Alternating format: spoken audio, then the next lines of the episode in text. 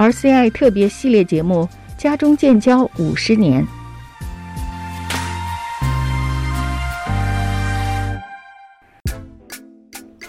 各位好，欢迎来到《家中建交五十周年》。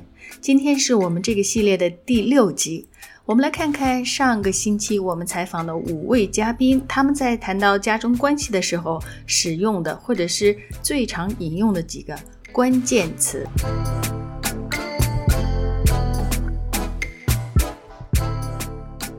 在采访中呢，我问了五位嘉宾一个同样的问题，就是如果让你用四个字形容家中建交这五十年，你会怎么样来形容？别问我为什么是四个字，而不是更多或者是更少。五位嘉宾他们的侧重点可能会有不同，但是高频率出现的词总结起来就是“战狼外交”、“不确定性”和“转变”。然后呢，是失望、伤心、失败，以及耐心和战略这几个词。而且呢，他们一致认为孟晚舟引渡案以及加拿大两名麦克被中国逮捕，而且遭到了相当严酷的对待，成为了家中关系最大的转折点。事件引爆了两国之间民众的争议，也引导了民意。再加上新冠疫情的影响，此外呢，战狼外交的影响，两国关系跌入了五十年来的最低谷。That's a good question. A relationship in search of success. Search of success. In other words, it's looking for success. It hasn't found it. Uh, not at all. We're still struggling right now. We maybe 10, 20 years ago, I wouldn't have said that. 来看看第一位嘉宾，就是加拿大最早担任中国外交官的学者傅尧乐先生。他选择的词汇是“探索成功，但是失败了”、“战狼外交”、“目前的挣扎”和“充满不确定”。傅尧乐认为，如果是在二十年前，他不会这么说。他那时候认为，家中关系是两种文化、两种经济发展程度以及政治体系完全不同的国家，希望双方能够发展出一个可行的双边关系，令双方都高兴的关系。但是今天，他看到说，加拿大人对对华政策感到不满，加拿大人对中国的观感出现了基本性的变化，比如。加拿大人普遍认为，中国将两位加拿大麦克是随意关押，而且呢，关押的条件非常恶劣。这不是加拿大人会做的事情，也不是加拿大人会轻易忘掉或者是原谅的事情。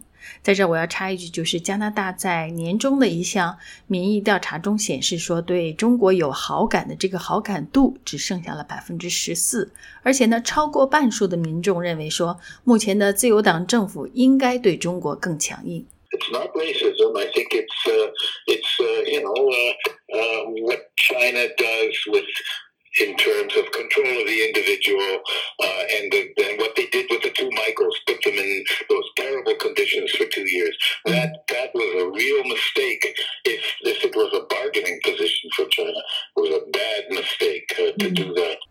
而傅尧乐教授呢，也批评了中国的“战狼外交”。他说，家中关系中不是种族主义，而是中国的做法，比如两位加拿大麦克在非常恶劣的环境下被关押了两年。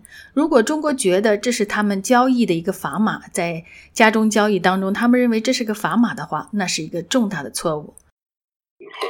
Large part of what Xi Jinping is doing is, is party rebuilding, but also using nationalism as a way to do it. 他认为说，战狼外交很大一部分是习近平要用国家主义意识形态挑战国外，以便让国内团结起来，而他要重建党的权威，利用国家主义来做到这一点。曾于七零年代留学中国的国际政治关系学者、家中问题研究专家查尔斯·伯顿教授的选择是：失败、伤心，看不到曙光。Um, very disappointing. Um, very saddening. It's not the way I'd expected relations to go. 伯顿教授一直以对中国持强烈批评态度而著称。他认为四个字形容就是非常失望、非常悲伤。他说：“这不是我期待的双方的关系。现在双方非常的不信任，当然这也是有原因的。”他始终认为说，两国关系中，加拿大对中国始终是误判的，也就是对中国在经济发展的同时，也会对人权有进步而充满了期待。比如，双方曾有过一个人权对话，而现在看来，虽然当时叫对话，但加拿大和西方始终能够认为说，中国可以从中学到一些什么。Yeah, I mean, this uh, wolf warrior diplomacy is pretty stupid. Um, because uh, it, it receives only a negative response because the statements that, that those people make are, are completely crazy. It's caused a considerable uh, uh, deterioration in the respect that, that foreign nations have for Chinese diplomats. 而且，伯顿教授尤其严厉地批评了“战狼外交”，他用了非常愚蠢这个词。他说呢，“战狼外交”是愚蠢的，而且多次的事件表明，这没有给中国在外交上带来更多的好处，而只是造成对中国的负面的印象，也严重的降低了世界对中国外交人员的尊重。而且呢，他也表示，从他得知的信息来看，“战狼外交”也或许并不是中国外交部的主流共识。而目前，加拿大的国内政治中也呼吁政府重新审视他的对华政策。比如，新当选的保守党领袖就认为说，一旦赢得大选，如果中国不遵守国际社会的行为规范，会停止和中国的交流和沟通。伯顿教授认为说，反对党的这个做法是有背后的民意背景的。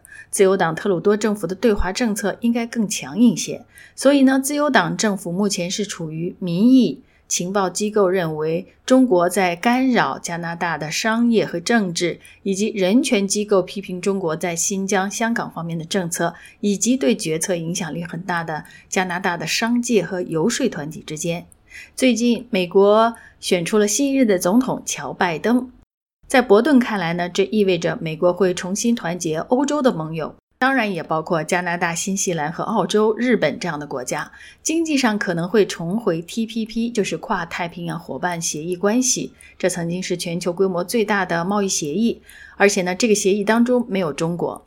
如果这是国际关系的未来的话，就算是自由党执政，加拿大也会追随和美国采取共同的行动。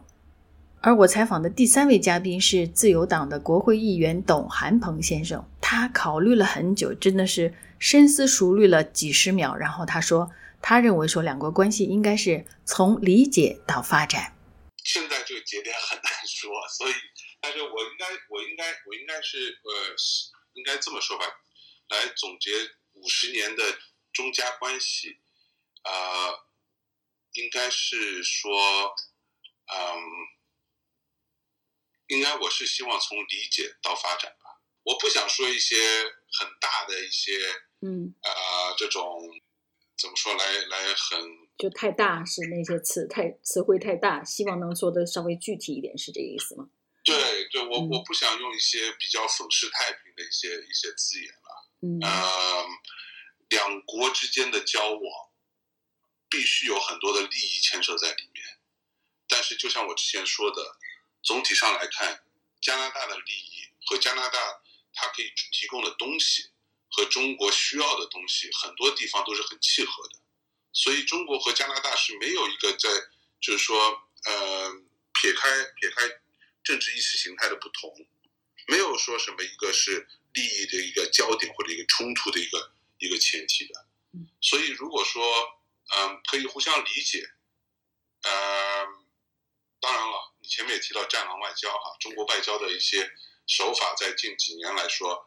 是画风突变啊，那个感觉完全不一样。对对，我不知道是为了对应特朗普是做出这些调整呢，啊，应该是说和前几年就和和三年前吧有很大的区别。我就觉得就是特别特别呃特别不能从呃对面国家的立场去看问题。而加拿大著名的记者、作家黄明珍，他曾经是加拿大第一位在中国留学的学生学者。然后呢，在八九六四期间，他曾经是在中国作为加拿大《环球邮报》的记者，在那里进行过报道。I think optimistic and um cautious.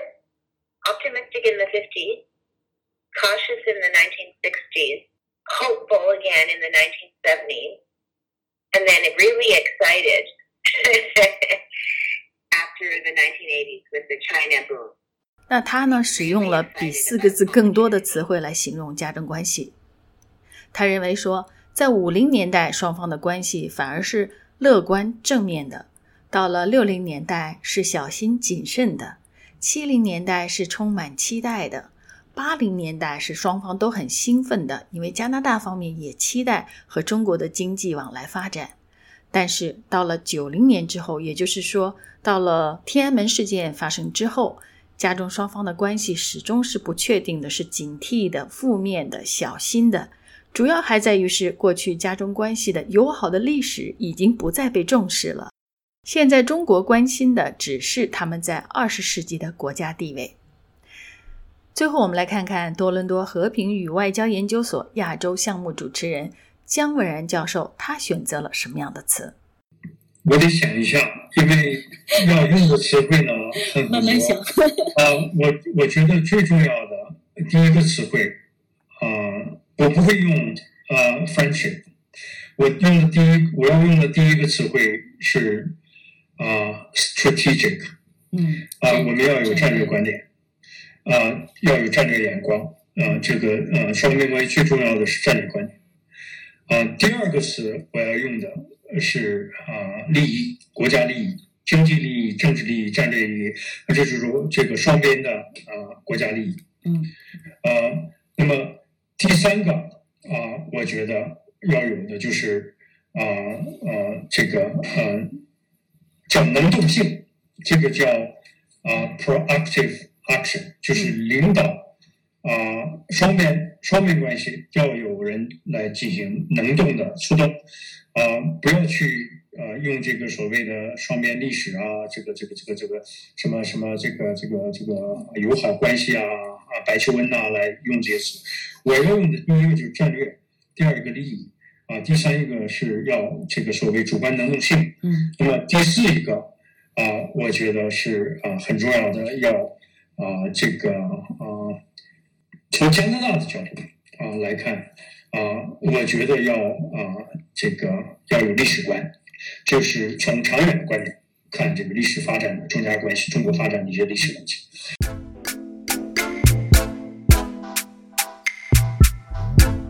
感谢您收听今天的家中建交五十周年节目第六期，家中关系当中的几个关键词。明天会是我们这个系列的最后一期，来听听我们采访的几位专家，他们对家中关系的未来又有什么样的建议。好，明天再会。